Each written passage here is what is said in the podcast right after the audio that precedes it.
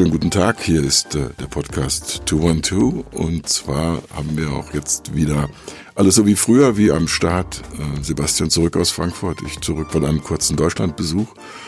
Und bei diesem Deutschlandbesuch haben wir beide einen äh, relativ berühmten Mann getroffen, weil der uns beide auch sehr stark interessiert. Man kennt ihn eher mit seinem abgekürzten Vornamen KD Wolf und KD steht für Karl Dietrich Wolf. Das Besondere an ihm ist aber nicht der Name, sondern seine eigene Geschichte, seine Biografie.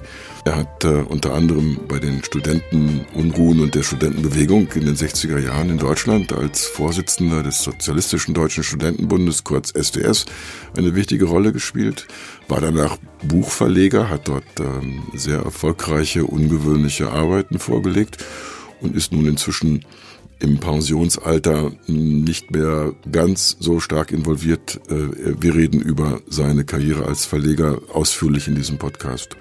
Wichtig vielleicht nur äh, für alle, die wissen wollen, wieso haben wir jetzt die Chance gehabt, mit äh, KD zu reden.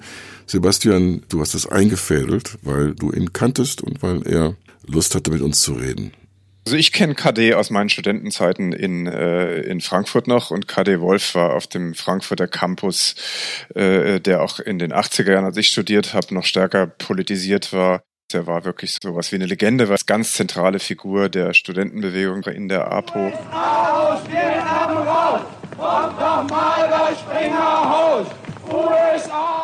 KD Wolf war da so eine, so, so eine Überfigur, weil er ja nach dem Attentat auf Rudi Dutschke äh, an der Spitze der deutschen Studentenbewegung stand. Drei Kugeln auf Rudi Dutschke, ein blutiges Attentat. Wir haben genau gesehen, wer da geschossen hat.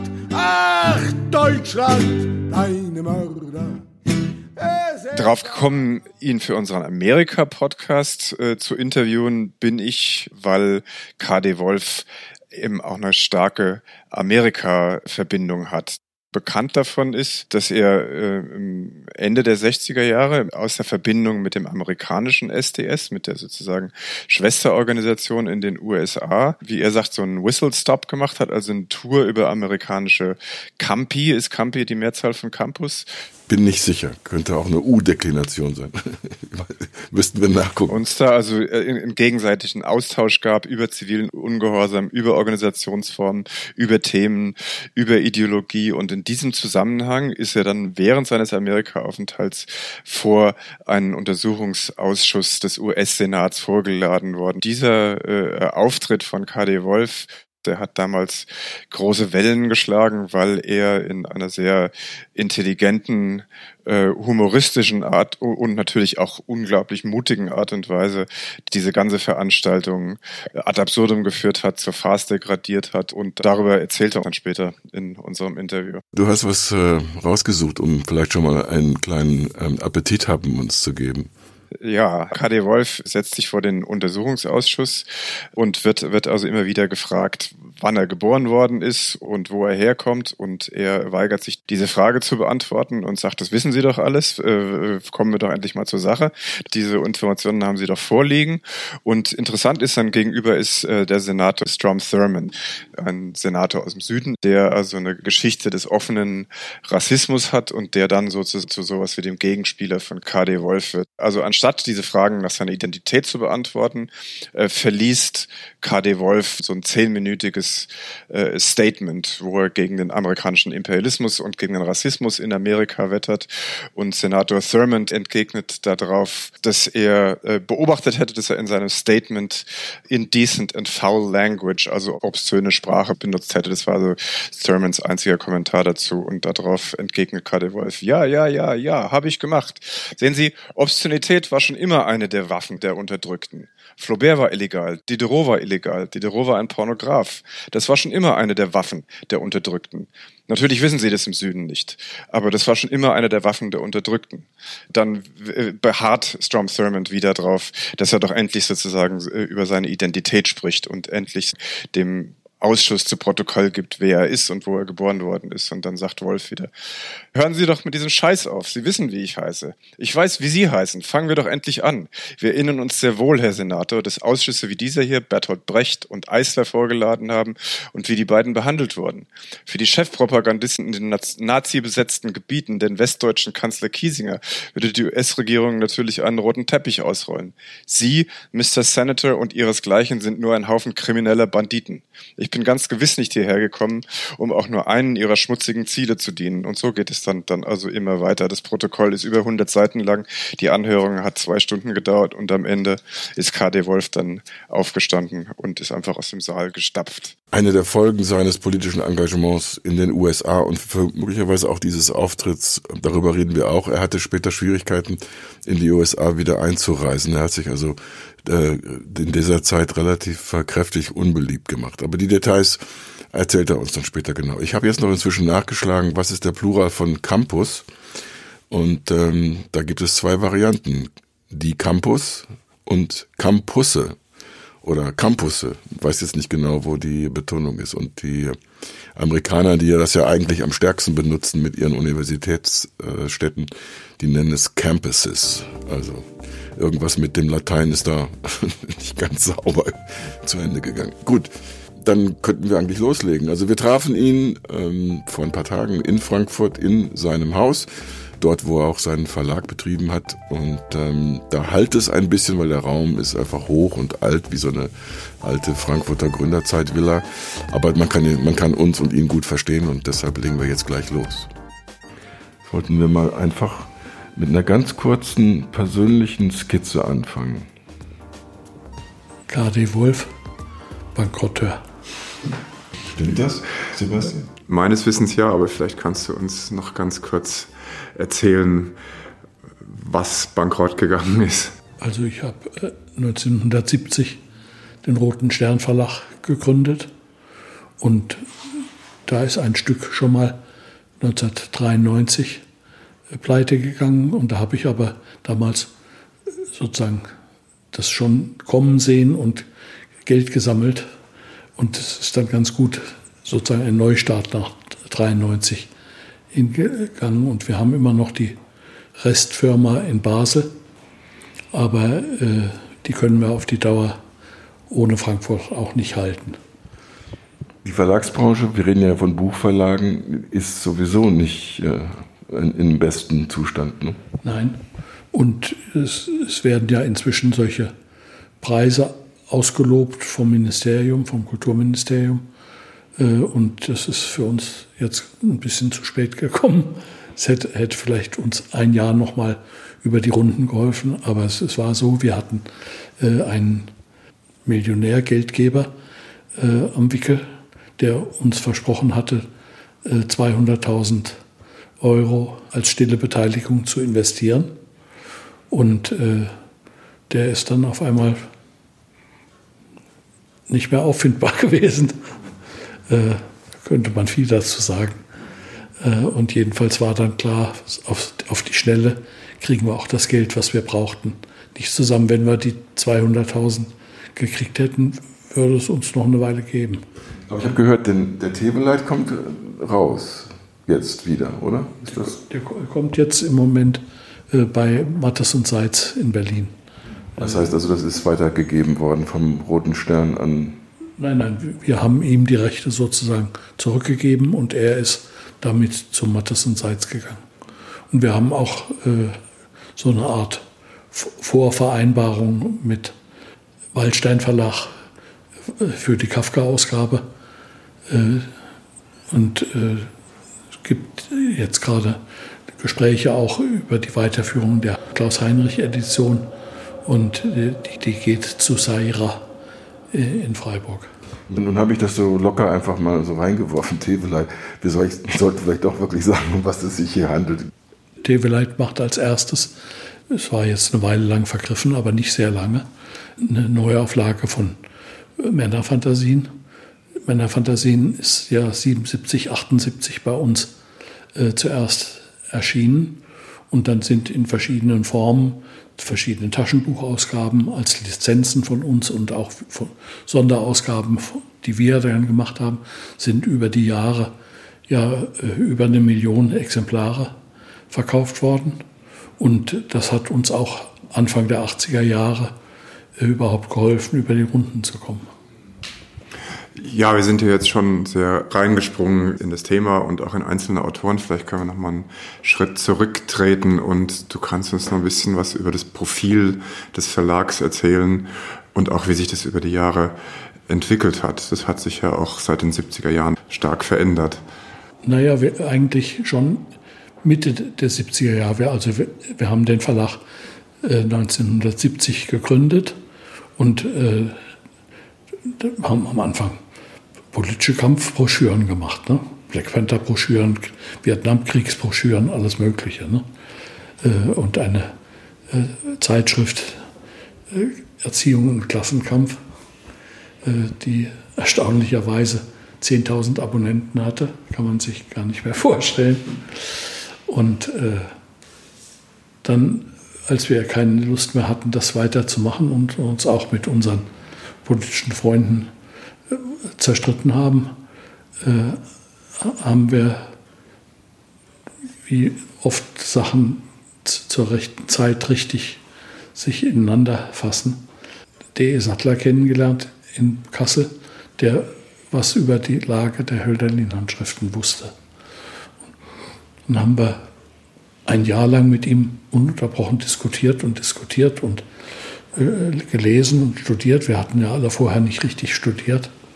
Und dann äh, haben wir beschlossen, wir machen eine historisch-kritische Hölderlin-Ausgabe zusammen. Und die, die war eigentlich was ganz Einfaches. Wir haben die Handschriften abbilden wollen und dazu Umschriften machen, dipl sogenannte diplomatische Umschriften machen wollen, äh, die auch dem Nicht-Studenten von Hölderlins Handschriften ermöglichen, die Handschrift zu lesen. Damit haben wir im Grunde den ganzen Verlag umgekrempelt und seinen Kopf umgekrempelt und äh, eigentlich alles, was, was unser Verlag irgendwie darstellte, ist daraus überhaupt erst geworden. Und dann kam eben Teveleit dazu. Teveleit war auch im SDS in Freiburg gewesen, wo ich auch gewesen war. Und wir kannten uns also schon von äh, 66. Erstmal haben wir gedacht, wir machen 20 Bände Hölderlin in fünf Jahren. So haben wir uns selber sozusagen agitiert dass, dass wir uns eingeredet haben, das kann man in fünf Jahren machen. Wir haben dann die Ausgabe tatsächlich fertig gemacht, aber wir haben 32 Jahre dafür gebraucht. Wenn wir 75, als wir angefangen haben, den Einleitungsband gemacht haben, wenn wir da gewusst hätten, wie, wie wir uns mit Sattler zwischendurch zerstreiten und so weiter, wie das weitergeht und dass wir dafür 32 Jahre brauchen werden, um es dann doch fertig zu machen. Ich weiß nicht, ob wir es gemacht hätten. Aber äh, jetzt im Nachhinein ist alles richtig. Du hast es ja schon kurz angesprochen. Du kennst Teveleit aus den SDS-Tagen in Freiburg. Ihr habt angefangen mit politischen Kampfschriften. Ähm, vielleicht kannst du uns noch mal was zu deiner politischen Vergangenheit erzählen. Also ich bin äh, Anfang der 60er Jahre zuerst ein Jahr in Marburg gewesen und habe dort mich mit einem halbfaschistischen Juraprofessor rumgeschlagen. Das war eigentlich meine erste universitäre Auseinandersetzung. Und danach bin ich dann nach Freiburg gegangen und habe unter anderem Heidegger gehört und Heidegger auch besucht, weil wir machten eine Sammlung vom SDS aus, wo ich dann hingegangen war, machten wir eine Unterschriftensammlung gegen die Notstandsgesetze. Und Heidegger hat als erste politische Aktion seit dem Krieg gegen die Notstandsgesetze mit unterschrieben und uns 50 Mark geschickt. ja. Und äh, wir haben dann solche Aktionsausschüsse gegen die Notstandsgesetze gegründet. Wollen wir nicht noch kurz sagen, wer Martin Heidegger war? Muss man das? Naja, ich rechne erstmal nicht damit, dass jeder genau weiß. Der Freund von Hannah Arendt. Und wer Okay. war Hannah Arendt? Der Freund von äh, Cohn-Bendit. Und wer war Cohn-Bendit? Der spätere grüne äh, Politiker. Aber damit sind wir noch nicht in der sehr griffigen Zone, 66, 67, 68. Ähm, ich werfe mal einfach was rein. Äh, In Deutschland hat sich ein Begriff eingebürgert, äh, man spricht von einer Generation und nennt die die 68er. Ich persönlich äh, finde das eine relativ wirre Idee, eine ganze Phase äh, politischer mh, Erweckung und äh, politischer Auseinandersetzung auf ein einzelnes Jahr zu reduzieren. Äh, mich hat das immer gestört. Hat Sie das auch gestört? Finden Sie das auch völlig daneben, so wie ich? Oder wie sehen Sie sich selbst im Rückblick in dieser Phase? Na, ich habe, wenn ich Vorträge gehalten habe und wenn ich zu Diskussionen eingeladen worden bin, gerade jetzt so Jubiläumsdiskussionen in den letzten Jahren, äh, habe ich immer äh, gesagt, ich bin kein 68er, ich bin ein 64er. Äh, weil ich mit vier, äh, 64 die erste große Auseinandersetzung mit einem Halb-Nazi-Juraprofessor in Marburg hatte und daraus dann auch die Auseinandersetzungen gegen die Notstandsgesetze entstanden und dann äh, wurde ich 1967 im, im Spätherbst, also auch noch vor 68 zum SDS-Bundesvorsitzenden äh, gewählt und äh, als dann Rudi Dutschke äh, Ostern 68 angeschossen wurde und lebensgefährlich äh, verletzt war und ja später auch an den Nachfolgen dieses Attentats äh, gestorben ist. Da fiel dann auf einmal dem äh, äh, Vorstand des Sozialistischen Deutschen Studentenbundes uns, meinem Bruder und mir, fiel auf einmal eine Aufgabe zu, die wir vorher ganz so gar nicht hatten. Wir haben alles Mögliche gemacht, aber es war äh, die ganze Zeit klar, dass Rudi Dutschke in einer ganz anderen Weise ein charismatischer Führer dieser äh, Revolte war, die sich da In ausbreitete. diesem Kampf habt ihr eure Bedürfnisse zu entfalten und in diesem Kampf ist jeder beteiligt, wo er auch immer sich in dieser Welt befinden mag. Wegen seiner rhetorischen Qualitäten. Nicht nur, sondern äh, auch weil er äh, zu einem Zeitpunkt, wo andere sich das noch nicht trauten, sich traute, äh, ein, ein Polizeipferd am Schwanz zu packen. Wie bist du in, die, in diese Rolle dann reingewachsen und wie hast du die dann ausgelegt oder interpretiert?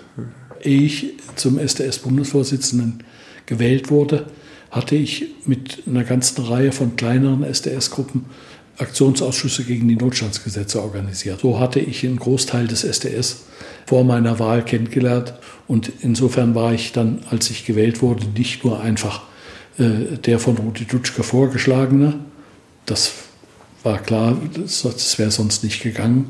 Aber ich war auch jemand, den die Leute selber bei verschiedenen Aktionen und Veranstaltungen sch- schon kennengelernt hatten. Und als dann nach dem äh, Attentat Ostern 68 äh, eine kontinuierliche Führungsrolle meinem Bruder mir zufiel, da hat eigentlich niemand gezögert, die dann auch äh, wahrzunehmen. Können wir sagen, wie viele junge Menschen damals in Deutschland organisiert waren und auch im Umfeld Sympathisanten dieser Studentenbewegung, wie sie ja heute auch genannt wird, waren? Das ist schwer zu sagen. Also der SDS selber, der ja der organisatorische Kern dieser Studentenbewegung war, hatte vielleicht äh, 67, 68, 2000 Mitglieder. Ein Ort wie Freiburg hatte damals zum Beispiel, ich glaube, 22 Mitglieder.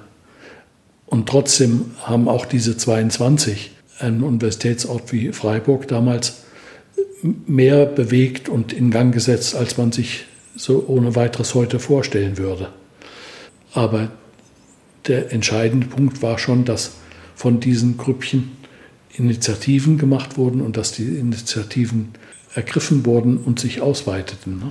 Bis hin zu großen Demonstrationen. Bis zu ganz großen Demonstrationen. Also wir haben ja dann diese große Kampagne äh, gegen die Notstandsgesetze gemacht. Da war dann eine, eine große Kundgebung vor der Verabschiedung äh, durch die damalige erste große Koalition in Bonn im Hofgarten. Da sprach dann Böll und Wolfgang Abendroth und ich. Und natürlich war das eine erstaunliche Erfahrung im Hofgarten in Bonn vor 150.000 Studenten, die so wie ich sich selbst eigentlich mobilisiert hatten, äh, zu sprechen. Ja, es gibt ja alle möglichen historischen und soziologischen Erklärungen, warum eure Generation sich politisiert hat. Aber wie war das bei dir persönlich? Was war der Auslöser? Auslöser ist vielleicht zu technisch. Mhm. Also ich bin als viel zu junger Mensch, ich glaube mit 14, zur SPD gegangen bei uns auf dem Dorf in Nordhessen. Und es, es war so, dass ich äh, diese Entscheidung für die SPD und dann Mitarbeit bei Newsos, äh, dass ich das gewissermaßen machte als schon einen politischen Schritt äh, gegen meine Eltern und gegen die ganze Generation vor uns. Und damals war auf dem Dorf war die Sozialdemokratie noch was. Und mein Vater war ja Amtsrichter und die Anwälte hörten, der Sohn vom Amtsrichter ist zur SPD gegangen. Und dann äh, sprach äh, so ein Anwalt meinen Vater an und sagte, Herr Richter, wie können Sie das erlauben, dass Ihr Sohn zur SPD gegangen ist? Dann habe ich was gemacht, da muss ich auch noch drüber lachen. Ich bin zur IG Metall gegangen, die auch solche äh, Jugendkurse machte. Und ich habe zum äh, Metallsekretär gesagt, guten Tag, ich möchte Ihnen helfen. Und dann hat der IG Metall-Sekretär zu mir gesagt, und wer bist du? Und dann habe ich gesagt, ich bin G.D. Wolf. Und dann hat er sich also erzählen lassen, dass ich der Sohn vom Amtsrichter bin und dass ich sozusagen eine Art Klassenverrat begehen wollte. Und dann wurde ich eingeladen zu solchen IG Metall Jugendtreffen und das nächste war, dass ich eigentlich jede Woche da vorbeiging und mal Zettel verteilte und mal sonst fragt, was gibt es vielleicht zu tun. Und dann fragte mich der Sekretär von der IG Metall, wir machen eine 1. Mai-Veranstaltung am Vorabend vom 1. Mai in Wallau, das Dorf, wo ich wohnte, in der Turnhalle. Wie wär's, wenn du Brüder zur Sonne, zur Freiheit als Gedicht davor trägst? Ich habe gesagt, ja, mache ich. Und was das für die IG Metall damals am, im Dorf bedeutet hat, das wusste ich natürlich überhaupt nicht. Aber ich hatte das Gefühl, sie fragen mich und das kann ich. Und dann äh, habe ich also Brüder zur Sonne, zur Freiheit auswendig gelernt. Da war ich zwölf oder dreizehn. Ne? Dann bin ich in der Turnhalle aufs Podium gegangen, um das vorzutragen. Und ich war sehr klein. Dann mussten sie eine große Kiste hinter das Pult stellen, damit ich über das Pult überhaupt rüber sprechen könnte. Und dann habe ich Brüder zur Sonne, zur Freiheit vorgetragen. Und alle waren begeistert. Wir haben den Sohn vom Amtsrichter dazu gekriegt, mit uns zu kämpfen, sozusagen. So hat das mit der Politisierung für mich angefangen. Da steckte natürlich viel drin, dass meine Eltern nicht sprachen, dass äh, nicht sprachen in der Nazi-Zeit. Ja, und auch sonst nicht viel sprachen. Aber auch so Taten, als sei da nicht groß was passiert, das, man könnte so drüber weggehen und irgendwie das Leben weiterleben. Das ist zu explizit. Es war nicht explizit. Und meine Eltern waren ja beide Pfarrerskinder. Also ich habe da buchstäblich Dutzende von Pfarrervorfahren, aber alle davor, ne? lutheranisch. Von dieser religiösen Geschichte war bei uns zu Hause nur noch die Musik übrig geblieben. Mein Vater saß jeden Sonntag mit den Partituren und hörte die Sonntagskantate von Bach. Das war moralisch, politisch irgendwie besetzt, aber es war doch eben einfach Musik. Da habe ich aber auch schon dagegen gekämpft. Ich musste Geige lernen, das habe ich mich immer gesträubt. Dann habe ich, wenn mein Vater wieder die Kantate, die Sonntagskantate hörte, habe ich was in eine Steckdose reingesteckt mit einer kleinen äh, Blechdose. Und dann hat es einen Riesenschlag getan und die Kantate war das an dem Sonntag erstmal zu Ende. Weil da ist die Sicherung rausgeflogen. Alles rausgeflogen, ja, ja.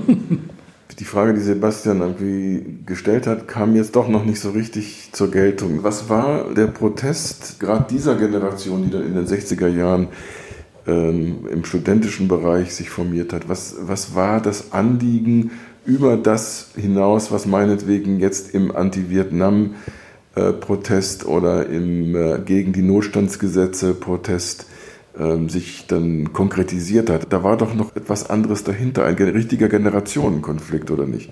Ja, aber jetzt, es klingt jetzt so, als ob das so ganz allgemein wäre. Äh, als ich diesen Krach mit meinem Vater angefangen habe, da war ich äh, ganz alleine.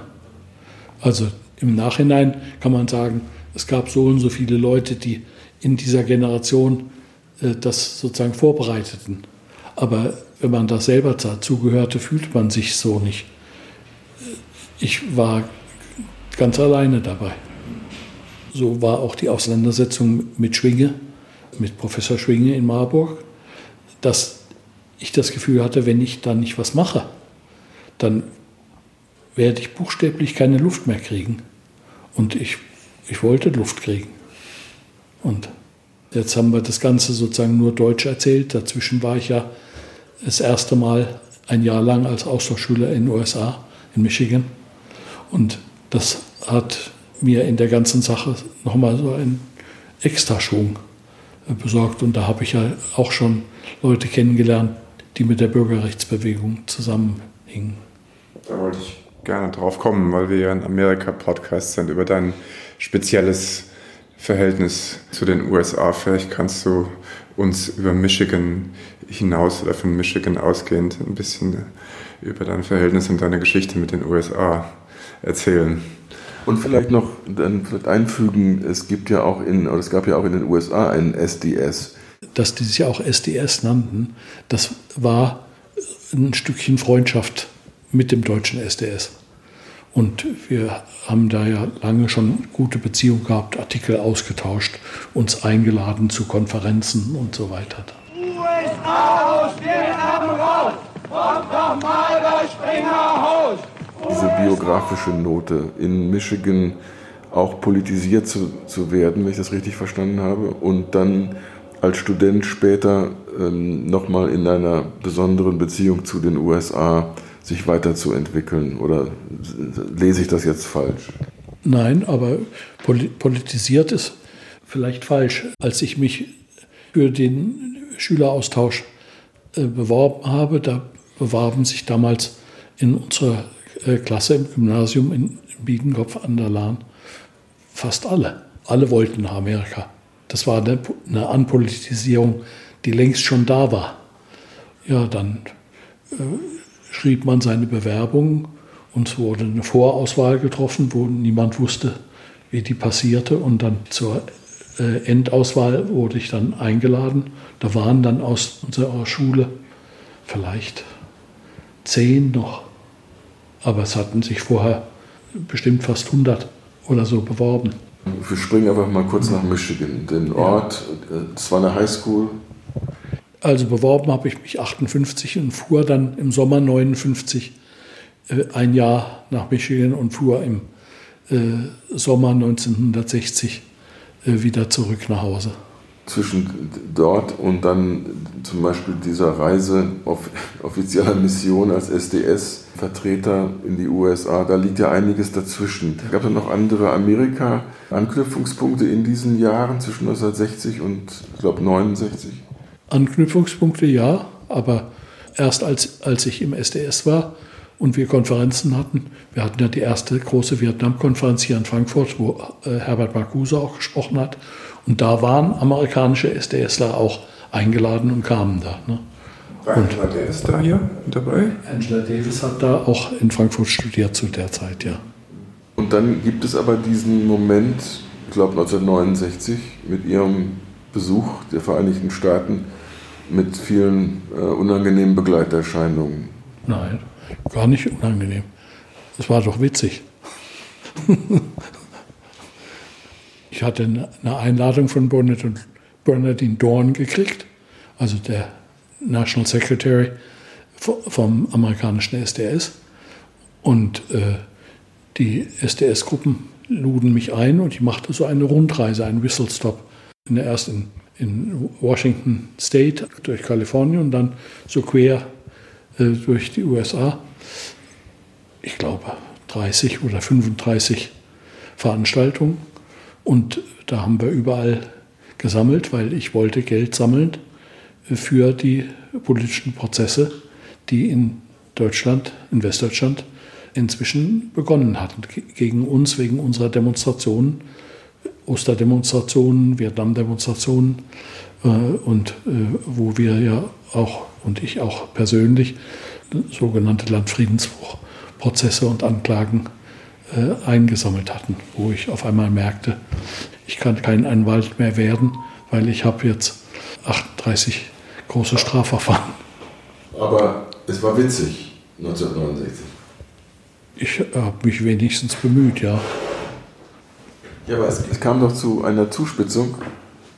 Es gibt da einen bestimmten Auftritt, den ein normaler oder ein üblicher Studentenführer, nennen wir den mal so, äh, nicht erlebt hat. Es ist eine sehr ungewöhnliche äh, Erfahrung, äh, vor einen amerikanischen Kongressausschuss gebeten zu werden, wenn man das mal sehr sanft sagt.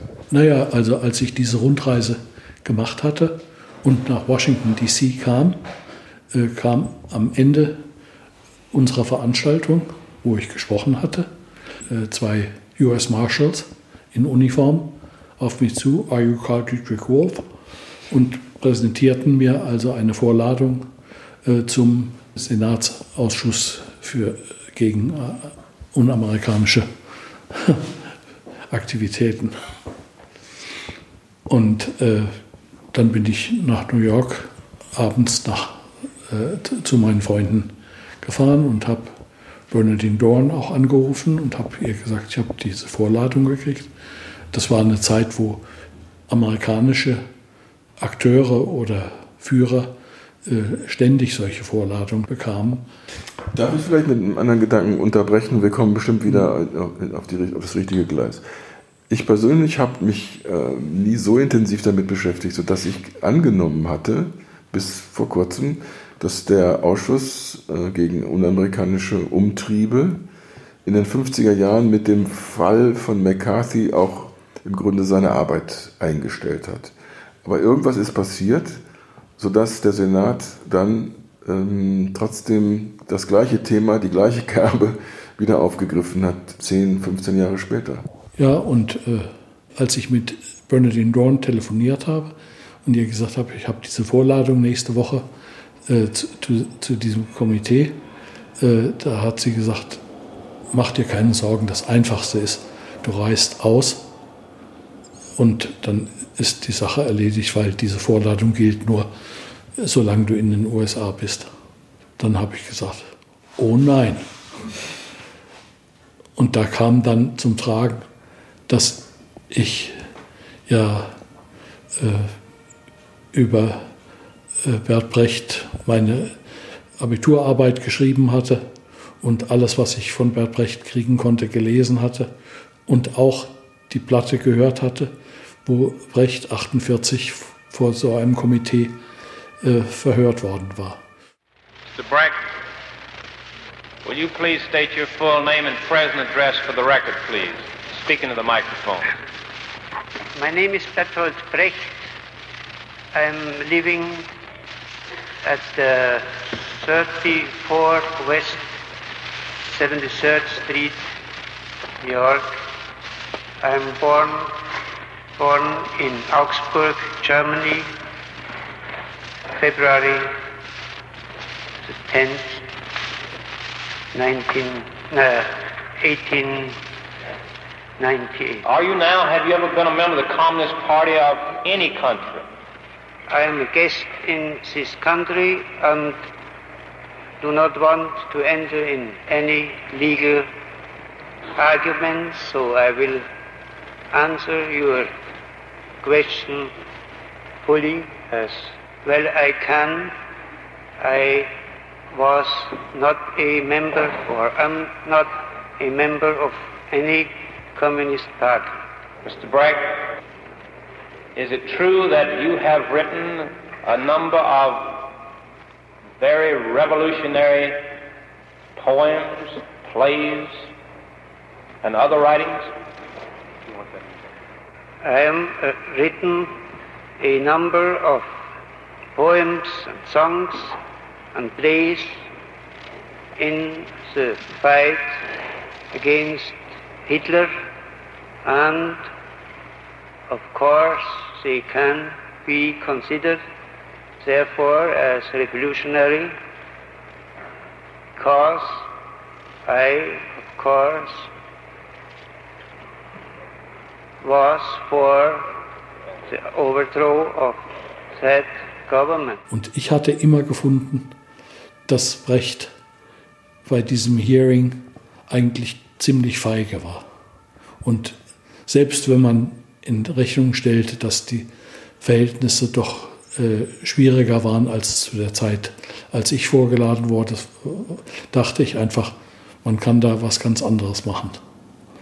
Und dann habe ich mich in New York mit Klaus Meschkat vom SDS Berlin, der den Republikanischen Club in Berlin gegründet hatte, und Eckhard Krippendorf, den Politologen, die beide Gastprofessuren in Amerika hatten. Und, äh, dann habe ich mit den beiden, die eigentlich so eine Art ältere Berater der SDS-Führung immer gewesen waren, dann habe ich mit denen besprochen, wie mache ich das am besten und welche Themen nehme ich wie auf. Und dann haben wir einen Beitrag vorbereitet. Und als ich dann zum Senat kam, da wusste ich ja besser, was ich da machen wollte, als die, die Verhörer. Die Verhörer dachten, sie handeln mich irgendwie ab und geben dann eine Erklärung raus. Da hat sich ein deutscher Studentenführer aufgespielt und antiamerikanisches Zeugs von sich gelassen. Und ich habe natürlich wirklich was anderes draus gemacht. Und habe gezeigt, dass man die Tagesordnung in so einem Hearing verschieben kann und äh, das aus, ausnutzen kann. Und es war so, dass ich auch meinen Spaß dran hatte. Kannst du das ein bisschen genauer erklären, was die Strategie war und, und was du gesagt hast?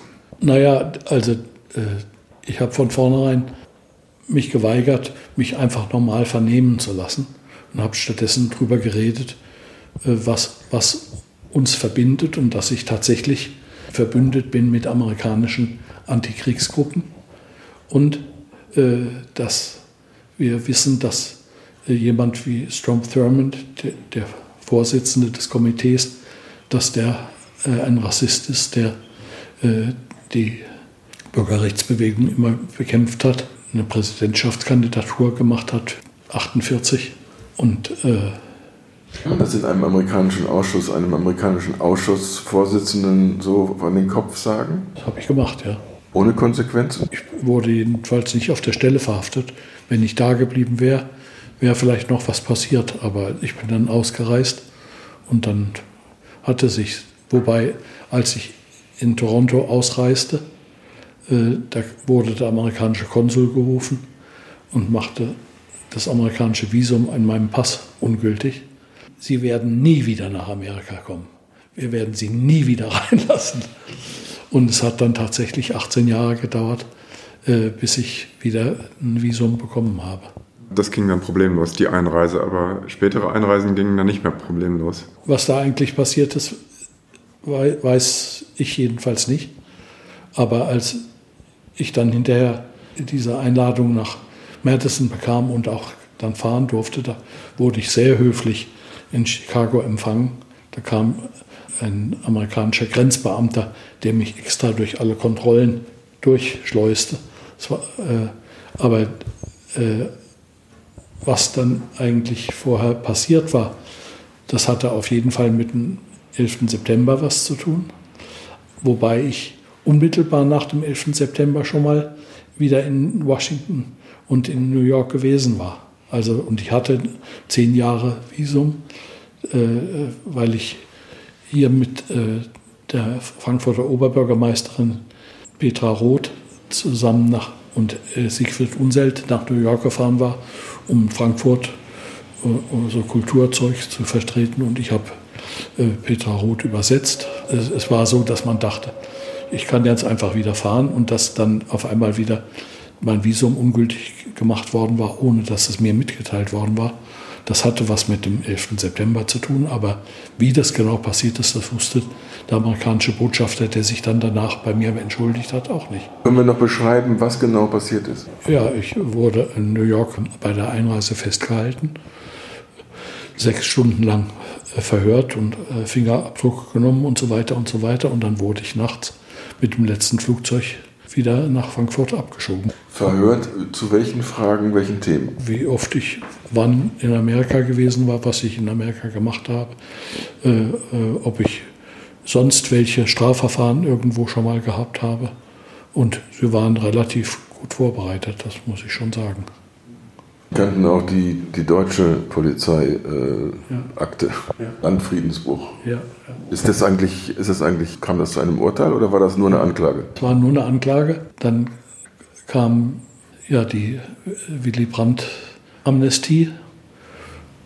Also so, weiß nicht mehr genau wann, aber so erst nach ein paar Jahren. Ne? Also das, das wusste man zuerst überhaupt nicht, ob ob das ohne wirkliches Gefängnis ausgehen würde. Ne? Wenn man das äh, erlebt hat, also die erste äh, Erfahrung jetzt mal ähm, der Senatsausschuss, der einem äh, eine Zwangsvorladung zustellt und dann später dieses Grunde unerklärliche Verhalten, jemanden erst festzusetzen und dann abzuschieben, Verändert das das Verhältnis, das man zu einem Land wie den USA hat und äh, bestimmten Menschen dort? Wird man da vorsichtig, ängstlich, eingeschüchtert oder kann man äh, dagegen innerlich auch einfach äh, genauso wie ein Kesser Studentenführer äh, mit Anfang 20 kann man das einfach so abstreifen und sagen, egal. Naja, also ich kann das nicht mehr ganz abstreifen, insbesondere weil ich meine Freunde äh, jahrelang vorher eigentlich war ich nicht jedes Jahr in New York, aber fast jedes Jahr wenigstens mal eine Woche. Und dass ich das nicht so ohne, ohne weiteres machen konnte, weil ich wollte nicht nach New York fahren und dann da festgehalten werden und wieder abgeschoben werden. Das habe ich ja dann bei meinem nächsten Besuch auch nicht gemacht, sondern da habe ich mich beim Botschafter beschwert und habe nochmal ein neues Visum gekriegt. Und dann habe ich gesagt, also wenn ich aber jetzt da nicht reinkomme, dann mache ich also wirklich noch mehr Krach. Ne? Und da hat, hatte ja schon der amerikanische Pen Club für mich interveniert. Ein äh, Senator aus New Jersey hatte für mich sich äh, engagiert. Äh, aber so wie die Sache jetzt auch bei Trump läuft, kann man ja gar nicht sagen, dass, dass man sozusagen sich überhaupt da verständigen kann. Im Moment würde ich nicht nach Amerika fahren. Ne? Und ich war äh, voriges Jahr eingeladen zu einer Veranstaltung und habe einen Vortrag gehalten in Kanada. Früher wäre ich da immer auch noch schnell eine Woche nach New York gefahren. Ne? Das habe ich dann diesmal halt nicht gemacht. Ne? Das Ich würde da gerne noch mal ein bisschen nachhaken. Wie kannst du überhaupt ein Verhältnis zu Amerika beschreiben. Es ist ja nicht, nicht nur negativ besetzt. Du hast ja auch eine Affinität zu dem Land und es ist ja nicht nur negativ. Es ist ja nicht nur Trump, es ist, ist ja nicht nur Strom Thurmond, sondern Amerika ist ja für dich auch noch, noch viel mehr. Vielleicht kannst du dieses komplizierte Verhältnis ein bisschen genauer beschreiben. Ja, als ich nach Michigan kam, habe ich, ich komme komm ja vom nordhessischen Dorf und da wollte ich natürlich unbedingt, wenn ich nach Amerika komme, in die Großstadt. Und da konnte man in der Bewerbung sozusagen schreiben, ich möchte gern da und dahin. Und da habe ich natürlich hingeschrieben, ich möchte nach Detroit. Und da lachten die nur, weil jemand, das war äh, ganz klare Politik der Austauschorganisation, wenn jemand vom Dorf kam, dann wurde er auch aufs Dorf getan. Man sollte vielleicht dazu sagen, historisch in dem Augenblick die, war Detroit eine der bedeutendsten und wirtschaftskräftigsten Metropolen auf der ganzen Welt. Detroit hat sich in jener Zeit sogar um die Olympischen Spiele beworben. Wenn man heute an Detroit denkt, hat man ja ein völlig anderes Bild. Ne? Heute denkt man, äh, dass es eine typische Industriestadt ist, die kaputt ist. Ne? Das Erstaunliche war dann, dass äh, dieses Dorf mit 10.000 Einwohnern, wo ich hinkam, in Marshall, Michigan, eben die Kleinstadt bei Battle Creek, äh, dass die ganz reaktionär war und äh, später zum Beispiel 80 Prozent äh, Barry Goldwater gewählt haben. Und trotzdem habe ich da auf einmal gemerkt, dass selbst so ein Dorf Momente von Freiheit und Freiheitssehnsucht auch lebte, die ich mir vorher gar nicht hatte vorstellen können. Es fing gleich am Anfang ein, die Pflegefamilie, äh, bei der ich war, ein, ein Arzt äh, und, und, seine Frau, die, die, hatten mich in Ann Arbor abgeholt und dann am nächsten Tag kamen wir äh, in die Innenstadt, weil ich musste mir Hosen kaufen. Ich hatte nur zwei Hosen. Und man musste ja für jeden Tag mindestens eine Hose haben. Ne? Also auf Main Street wurden Jeans eingekauft, die kosteten damals ein Dollar das Stück. Und dann hatte ich, glaube ich, neun äh, Jeans. Und als wir also nach dem Einkaufen durch die Stadt gingen, eine relativ typische äh, amerikanische Kleinstadt mit einer Main Street und Einkaufsläden, kamen wir zu dem Einzigen, was besonders war, nämlich ein Kreisverkehr mit einer großen Fontäne in der Mitte. Da war ein Informationsstand aufgebaut und sechs oder sieben Leute verteilten Flugzettel für eine Krebskampagne und sammelten Spenden dafür und trugen diese Spenden auf einem Thermometer ein, wo man also sah, da steigt das Spendenvolumen und so. Und ich sehe das und begreife auch, was das ist. Und sage zu dem Doktor, wer hat das erlaubt? Und er verstand meine Frage nicht, weil ihm selbstverständlich war, dass man sich natürlich hinstellen kann einen Informationsstand aufbauen kann und anfangen kann, Spenden zu sammeln. Was man ja in Deutschland immer noch nicht kann. Ne? Da braucht man in Deutschland immer noch äh, ganz beträchtliche Genehmigungen dafür. Ne? Ja, so sind in dem Jahr viele Sachen mir passiert, wo ich auf einmal gemerkt habe, es, es kann ein ganz anderes demokratisches Gefühl für das Zusammenleben geben. Und ich habe dann auch nach und nach äh, viel besser verstanden, warum die Bürgerrechtsbewegung sich in der Weise auf ihre Traditionen bezieht. Die will nicht die amerikanischen Traditionen stürzen, sondern sie beziehen sich auf die Traditionen und nehmen sie ernst und wollen sie verwirklichen. Und das ist was, was ich in den Diskussionen über den Vietnamkrieg bei allen Veranstaltungen und den Kampagnen, die wir gemacht haben, habe ich das gesagt. Da gab es auch viel Krach. Ne? Also es gab viele Leute, die sagten, wir wollen von dir nicht hören, dass du immer noch begeistert bist von der USA. Hier in Deutschland, hier, als, du, als, als du zurückgekommen ja, bist, ja. die konnten nicht verstehen. Es gab, im, das, es gab im SDS Leute, die waren ja. wirklich anti-amerikanisch.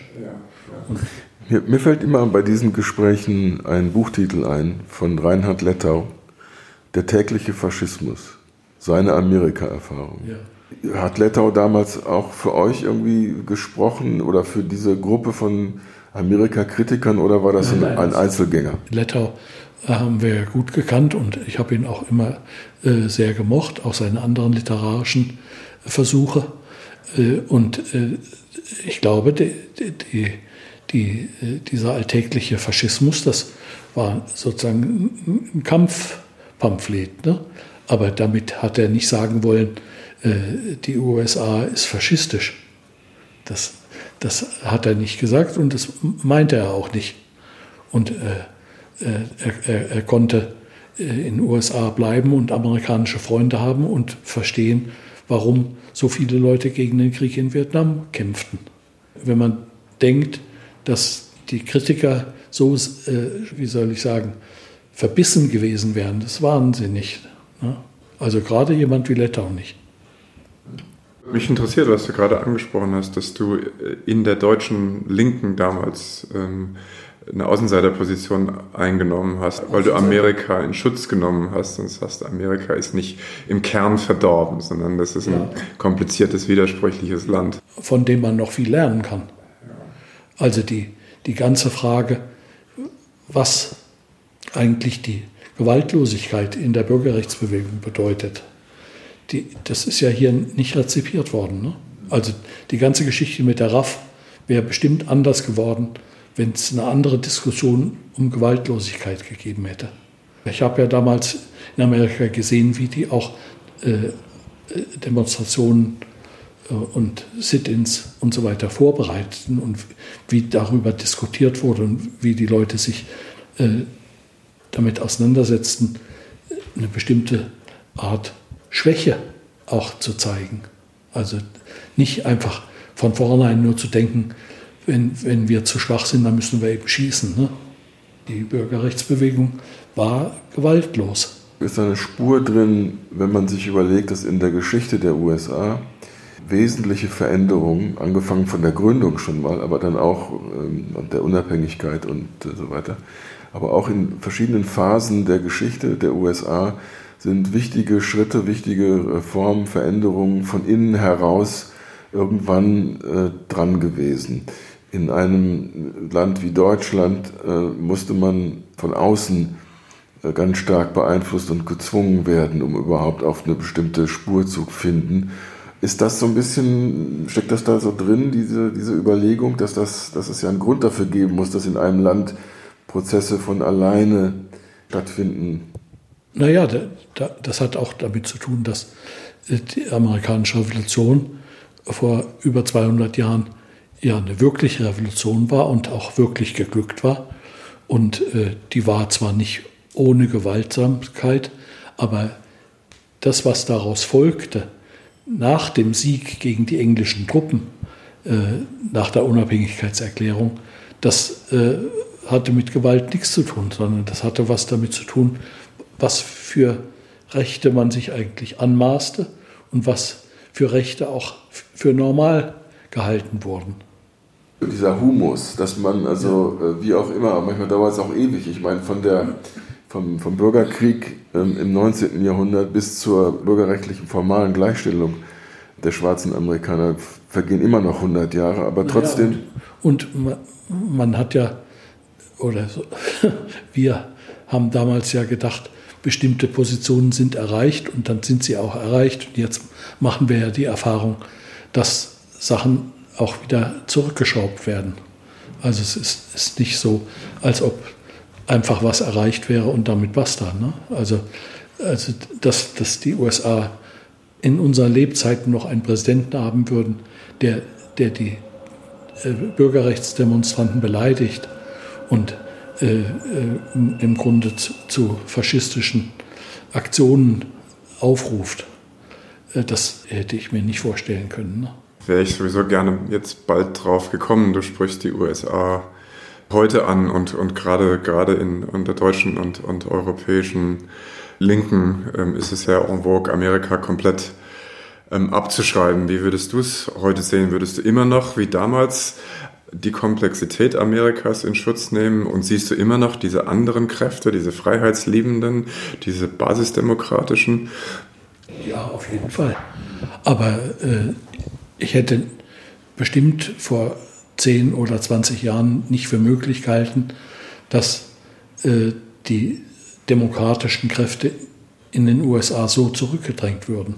Und man merkt ja jetzt, dass viele sich so bedroht fühlen, dass sie einfach wissen, wenn sie jetzt nicht anfangen, sich wieder zu wehren, dann wird es wirklich ganz schlimm. Ne? Und äh, das, das ist ein, ein Prozess, den, den, den, hat niemand gewollt. Ne? Das, da ist Bodensatz von bestimmt 30 Prozent der Amerikaner, ja, ja. die das genau ja, so haben wollen. Mit dem politischen Wissen und Bewusstsein, das wir haben. Was würden Sie da mal nennen? Wichtige ähm, reaktionäre Elemente, die dafür verantwortlich sind, dass wir in den USA heute äh, wieder davor stehen, dass eine Uhr zurückgedreht wird. Ich gebe mal ein Stichwort, also das, was sich in, in den, unter dem Deckel der Evangelicals, einer ganz bestimmten Gruppe von protestantischen Christen, abspielt, ähm, ist massiv mitverantwortlich für die politische Landschaft, die wir heute haben. Aber das ist das nur ein Stichwort. Als ich das letzte Mal in Marshall war, zum, ich glaube, zum 50-jährigen Jubiläum unserer, unseres Highschool-Abschlusses, da habe ich mit einer Klassenkameradin von mir gesprochen und ihr erzählt, dass solche evangelikalen Gruppen den Mann von einer Klassenkameradin von uns bedrohten und Demonstrationen vor seiner Praxis machten, weil er auch Abtreibungen machte. Ich habe das so gesagt, dass ich unterstellt habe, dass die Klassenkameradin, mit der ich sprach, das auch missbilligen wird. Und dann kriegte sie wie vor Wut einen roten Kopf und sagte, wenn der Abtreibung macht, dann sollte er auch verurteilt werden. Ich sagte, was soll verurteilt werden? Ja, das, das, das, der sollte zum Tode verurteilt werden. Das war zwar nicht realistisch, sie hatte ja keinen Zugriff auf ihn, aber es, es sind ja tatsächlich Attentate auf Ärzte gemacht worden, die Abtreibungen äh, äh, gemacht haben, völlig legal gemacht haben. Du ähm, bist ja nicht nur äh, sozusagen politisch motiviert in deiner, in deiner, in deiner Vita, sondern warst ja ein großer Teil deiner beruflichen Laufbahn war ja auch der Literatur gewidmet, warst du literarischer Verleger, bist literarischer Verleger. Was hast du für einen Bezug zur amerikanischen Geistes- und, und Kulturgeschichte und gibt es da eine bestimmte Tradition, die dir imponiert? Kannst du dazu was sagen? Ezra Pound und Whitman. Mehr nicht? Warum, warum diese beiden? Was, was imponiert an den beiden gerade? Das sind beides Dichter, mit denen ich gelebt habe. Und äh, unsere Freundin Miriam Hansen, ja. die Professorin in Chicago. Chicago war und leider inzwischen gestorben ist, die hat ja über Ezra Pound äh, promoviert und ihn auch noch besucht und ihn auch noch ganz gut kennengelernt. Und das war ganz interessant, weil ich war von den Linken hier in Frankfurt der Einzige, der auch Ezra Pound alles gelesen hatte und der sich dafür interessierte. Die Leute, die jemanden wie Ezra Pound einfach für einen Faschisten halten, äh, die begreifen ja nicht, wie er auch als Amerikaner eigentlich gerade gegen die amerikanische Regierung sich gewendet hat. Aber das ist relativ dürftig. Äh, zwei Namen haben wir jetzt, Ezra Pound. ich meine, kann man vertreten. Ich sage nicht, das sei unberechtigt oder so, aber äh, viele Leute würden ja zum Beispiel fast immer, gerade wenn sie sich mit, ähm, mit Belletristik beschäftigen, würden ja fast immer über Ernest Hemingway stolpern oder über Faulkner oder über. Faulkner wäre der Nächste gewesen und Hemingway der Übernächste. Walt Whitman gilt ja als, äh, als sozusagen einer der großen Dichter oder Poeten der amerikanischen Demokratie und der amerikanischen Auffassung von der Demokratie. Ist es das, was dich zu Whitman zieht? Als ich ihn kennengelernt habe, wusste ich das nicht. Aber jetzt denke ich schon, dass es den Zusammenhang äh, gibt. Was ist so mit Leuten wie Bob Dylan als äh, Repräsentant eines poetischen Amerikas? Es gibt ja Leute, die denken, er hätte nicht das Recht, den Literaturnobelpreis gekriegt zu haben. Und ob man jemanden, der als Musiker so eine Rolle gespielt hat wie Bob Dylan, ob man dem den Literaturnobelpreis geben soll, das ist ja wirklich die Frage. Ne? Aber ist auch egal. Aber K.D. Wolf könnte ja eine Meinung dazu haben. Also wir sind zu seinen Konzerten gegangen. Und wir, wir haben äh, gegen die äh, Marxisten, Leninisten immer gesagt, die hören ja noch nicht mal unsere Musik an. Und dann war unsere Musik war natürlich erstmal Bob Dylan. Ne? Das hätte ich gern noch ein bisschen ausgefüllt. Warum? Was ist die Bob Dylan-Faszination? Ach, da, da kann man ja wochenlang drüber reden. Also, und das Interessante bei Bob Dylan ist ja auch, dass er sehr bewusst in der amerikanischen Tradition auch steht. Ne? Dass er einerseits äh, äh, äh sagt, es passiert gerade was Neues, the times they are changing, und andererseits äh, hängt die ganze amerikanische Volksmusiktradition mit drin. Das ist noch keine Eloge auf Bob Dylan. Sorry. Ich, muss keine Eloge halten. Wäre aber schön gewesen. Okay, gut. Was ich da raushöre, das ist ja das, wo wir vorhin auch schon gesprochen haben, das ist diese spezielle Mischung, die wir in Europa nicht kennen. Dieser intellektuelle Split, die Kritik am real existierenden Amerika und die Liebe zum, zum ideellen Amerika, das ist gegen das, die, die Kräfte des Realen zu verteidigen gibt, sozusagen. Ist das, ist das, gebe ich das irgendwie halbwegs richtig wieder? Dann würde ich gerne noch was ähm, aufflanschen wir sind hier in Frankfurt und das hat den Spitznamen Manhattan bekommen, irgendwann, schon vor langer Zeit. Hat auch andere Spitznamen, Bankfurt, Krankfurt. Und wir kennen eben Manhattan und darauf spielt das ja auch an.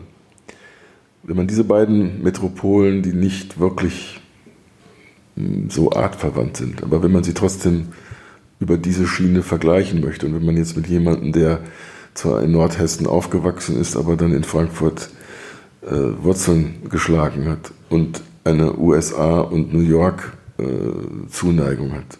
Wenn man den jetzt fragt, gibt es eine Frankfurt-New York Beziehung, die über dieses, dieses, diese Vokabel hinausgeht? Es gab es auf jeden Fall.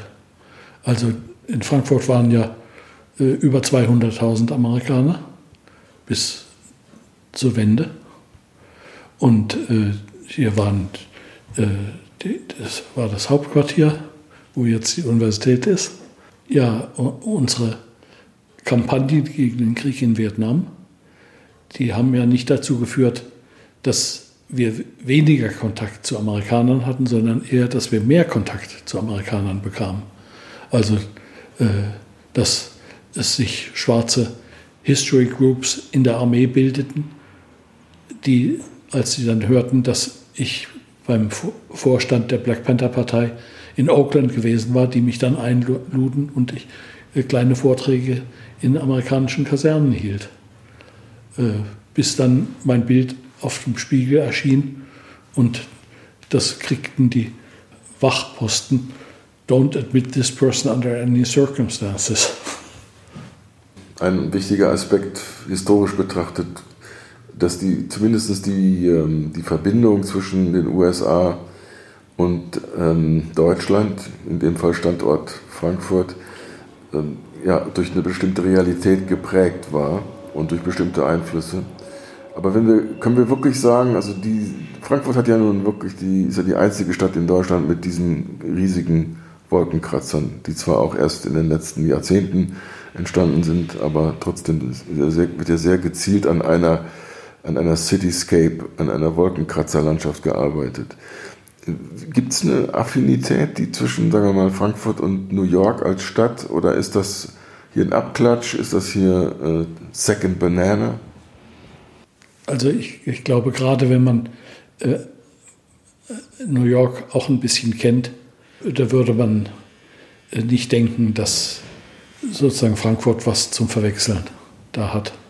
Ne, das, aber unsere Beziehung zu den amerikanischen äh, Truppen hier und zu den amerikanischen Bars und zu den amerikanischen äh, äh, Musikkonzerten, äh, die haben für unser eigenes Leben und, und wie wir hier in Frankfurt auch wohnen, schon eine große Rolle gespielt. Aber nicht damit wir auch wie New York sind, sondern für uns hier. Ne? Also da, damit Bob Dylan wir halt hier hören. Ne? Und äh, wir, wir haben ja jahrelang amerikanischen Soldaten geholfen, äh, zu fliehen und nicht nach Vietnam geschickt zu werden. Ne? Die meisten haben wir nach Schweden geschleust. Gibt es da Geschichten von, von hier aus nach Schweden ähm, Geschleusten, die heute in Schweden leben und die ihre Erinnerungen an die Zeit erzählen? Oder ist das einfach ver verschollen? Verschollen. Ich weiß es nicht. Und es war damals ja auch so, dass äh, Leute sich nach Schweden schleusen ließen und blieben dann eine Weile weg und sind dann entweder von Schweden nach Kanada gegangen und dann irgendwann doch nach Amerika zurück. Aber wie viele in Schweden geblieben sind und wie die gelebt haben, das wissen wir nicht. Und wenn man sieht, was für äh, rassistische Angriffe auf äh, Farbige in Schweden in den letzten Jahren passiert sind, dann denkt man, wo sind denn die GI-schwarzen Amerikaner äh, geblieben? Aber ich weiß es nicht. Okay. Ja, wir, ich würde sagen, wir können es langsam zusammenbinden. Ne? Es war schon sehr lange und sehr ausführlich. Und vielen, vielen Dank, dass du so spontan dich dazu bereit erklärt hast, mit uns ja, zu. Ja, herzlichen Dank. Wir haben ja nicht so oft die Gelegenheit, in Frankfurt solche tiefschürfenden Gespräche zu führen. Deshalb ist das immer sehr, jetzt, sehr anregend. Soll ich euch jetzt das Protokoll vom Hearing, vom Senatshearing nochmal kopieren? Das wäre toll. Und vielleicht noch eine Passage, vielleicht die ersten Sätze oder so mal auch noch äh, so vorlesen. Das kann ich auswendig. dann bitte, dann bitte.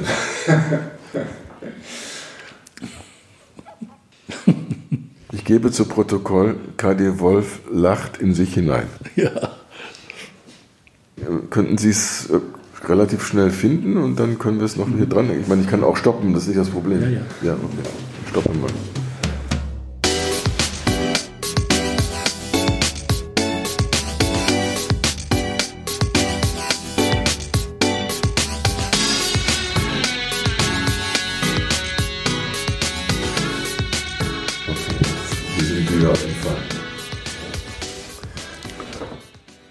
Verweigern Sie die Antwort auf diese Frage? Sie sind ein Bandit. Ich habe diese Frage schon vorher beantwortet. Sie steht nicht mehr zur Diskussion. Thurmond, Sie haben die Frage nicht beantwortet. Ich gebe Ihnen noch eine Chance. Verweigern Sie die Aussage? Wash your ears. Waschen Sie sich Ihre Ohren. Thurmond, Sie verweigern die Aussage? Waschen Sie sich die Ohren. Wenn der Mann da oben mir seine Adresse gibt, dann würde ich ihm vielleicht auch meine geben. Wenn Sie meine Frankfurter Adresse veröffentlichen, um es Ihren Leuten zu erleichtern, dass sie mich bombardieren, dann möchte ich seine Adresse auch wissen, damit sich die Leute in diesem Land revanchieren können. Das ist doch Ihre Art von Politik, oder? Wunderbar. Ich, ich, mag, ich mag auch die, diese, die, diese Stelle, wo es ums, um STS und, und, äh, und den CIA geht. Wo, wo, wo, ist, wo, wo ist das? Oh, Mr. Wolf ist Ihnen bekannt, dass es in Deutschland eine Organisation gibt mit der Bezeichnung STS? Und dann sagt ja. Herr Wolf. Mir ist bekannt, dass es in Westdeutschland eine Organisation mit den Initialen CIA gibt, die in Deutschland ebenso arbeitet wie in den USA, wie im Iran, wie in Guatemala, wie in Bolivien, wie in Kolumbien, wie in Südvietnam.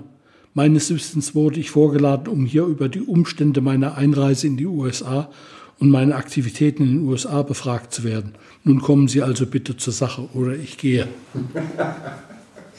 Sehr schön. Wie ist das denn eigentlich dann ausgegangen am Ende? Ich bin gegangen. Und dann bin ich am Abend bei einer Veranstaltung in New York wieder vorgeladen worden. Und dann bin ich aber ausgereist. Wie hat Thurmond reagiert? Hat, war, wie hat sich bei ihm dann irgendwie die Frustration angestaut? Sind die immer wütender geworden? Oder? Nein, der, der, der mhm. war auf eine seltsame Weise abwesend. Die, die das eigentlich betrieben und die auch redeten, das waren äh, diese äh, Kongressmitarbeiter. Aber die, die ganze Geschichte von, von Thurmond ist interessant und das wusste ja damals niemand. Es ist ja erst nach seinem Tod rausgekommen. Er war ja der älteste Senator, den die USA je gehabt hat und der, der am längsten Senator gewesen ist von irgendjemanden in der amerikanischen Geschichte. Was auch schon eine sehr seltsame Sache, muss ich an so einen äh, Menschen äh, gelangen. Ne? Ja, und kurz nach seinem Tod kam dann raus, dass er als junger Mann äh, seiner äh, Hausgehilfin ein Kind gemacht hatte und die war natürlich schwarz. Ja, und dann ist aber was, wo man auch merkt, dass die USA immer noch mit der ganzen Rass Rassenfrage in Bewegung sind. Das ist nicht einfach fertig, die Sache. Äh, die Familie von Thurmond hat, hat so ein Familientreffen, wo so über 100 Leute aus verschiedenen Ecken des Landes sich alle zehn Jahre oder so treffen. Und die haben dann diskutiert und haben dann die Kinder von der Schwarzen von Thurmond, die er anerkannt hatte und der er immer bezahlt hat. Er hat ihr die, die, die war Lehrerin, er hatte die Lehrerinnenausbildung bezahlt. Und äh, da hat, hat diese Familienorganisation dann den äh, Kindern von der Lehrerin die Aufnahme in den Familienverband angeboten und die sind auch gekommen. Das ist so, so ähnlich wie es ja über äh, DNS-Materialien bei äh, Jefferson auch ja. äh, passiert ist. Da hat ja auch die Familie zuerst sich dagegen gesträubt und dann ist es festgestellt worden, dass es zweifelsfrei äh, äh, Nachkommen von Jefferson sind und die, die durften dann schließlich doch. Das ist für Amerika eine, eine wahnsinnig wichtige Geschichte, aber die ist, die ist nicht aus. Ne? Sagen ja viele, es ist, es ist sozusagen die Ursünde. Der Rassismus definiert Amerika eigentlich. Darüber ist man sich ja heute fast, fast einig. Würdest du das auch, auch so sehen? Ja. Naja, was ich aber auch sagen will, ist, dass äh, an, an dem Punkt noch gekämpft wird. Ne? Also es ist nicht einfach entschieden und so war das gewesen und so war das, ja. sondern der, der, selbst, selbst jemand wie Thurmond zahlt seiner Kinderfrau, dass die Tochter Lehrerin werden kann. Ne? Ja. Ne? Das, es wird ja bei der Wahl jetzt so, so, sogar ernsthaft über die Reparationsfrage wieder diskutiert, interessanterweise. Ja. Mir ist noch was aufgefallen. Mich erinnert es ähm, dieser Dialog, der hier damals im Spiegel übersetzt worden ist und veröffentlicht worden ist auf einer Seite in der Ausgabe 13 1969. Äh, mich erinnert das ein bisschen in, in dieser Art des Widerstandleistens an das, was Fritz Teufel zu jener Zeit ganz gerne gemacht hat. Von Spektakelinszenierung, äh, das zwar anti-autoritär und äh, Autorität in Frage stellt, aber am, Ende auch nicht wirklich politisch reflektiert ist. Ist das ein Vorwurf, den Sie heute äh, akzeptieren würden mit so viel Abstand, 50 Jahre später? Oder ist das zu frech jetzt von mir formuliert? Also, wenn man an, an einer bestimmten Sache was witzig aufrollt, heißt ja nicht, dass man es nur so machen könnte. Ich habe ja auch 30 Vorträge gehalten, da habe ich nicht Witze gemacht. Aber hier ging es im Grunde auch darum, diesen älteren, damals ja auch lebensälteren Herren, äh, ich glaube, da war bestimmt keine Frau dabei, diesen Herren zu zeigen, äh, ihr habt sie nicht alle, oder? Und ist sozusagen untergründig. Ich habe gezeigt, man kann es witziger machen als Bert Brecht. den, den, geistigen Übervater sozusagen ja. übertrumpft. Ja. ja. Ja, mal gucken, ob wir noch bei YouTube oder so finden, äh, den Bert Brecht Auftritt, da irgendeinen Ausschnitt, dann würde ich auch dann noch sowas einblenden wollen äh, als, als, als Tonzitat. Okay, herzlichen ja, Dank. Dank nochmal. Das war also Nummer 16212, der Amerika-Podcast aus New York mit Sebastian Moll und Jürgen Kalber. Heute mit dem ehemaligen Studentenführer Kadi Wolf, der in der längeren zweiten Phase seines Lebens, seines beruflichen Lebens, zu einem sehr profilierten Buchverleger wurde und solche Dinge herausgebracht hat wie Männerfantasien, wie das Buch von Klaus Teweleit, das äh, Ende der 70er Jahre zum ersten Mal zu dem, was im Faschismus zu den treibenden Kräften gehört, eine wichtige Facette hinzustellte. Das Buch wird jetzt, wenn auch nicht im Verlag Roter Stern, weil den gibt es nicht mehr, sondern bei Mattes und Seitz neu herausgegeben und es könnte nicht zeitgemäßer sein, denn wenn wir uns anschauen, wie die neue, die sogenannte Alt-Right-Bewegung, die Neonazis ähm, sich gruppieren, da wird man feststellen, dass da sehr viel von dem, was Teve Light schon in den 70er Jahren geschrieben hat, immer noch relevant ist.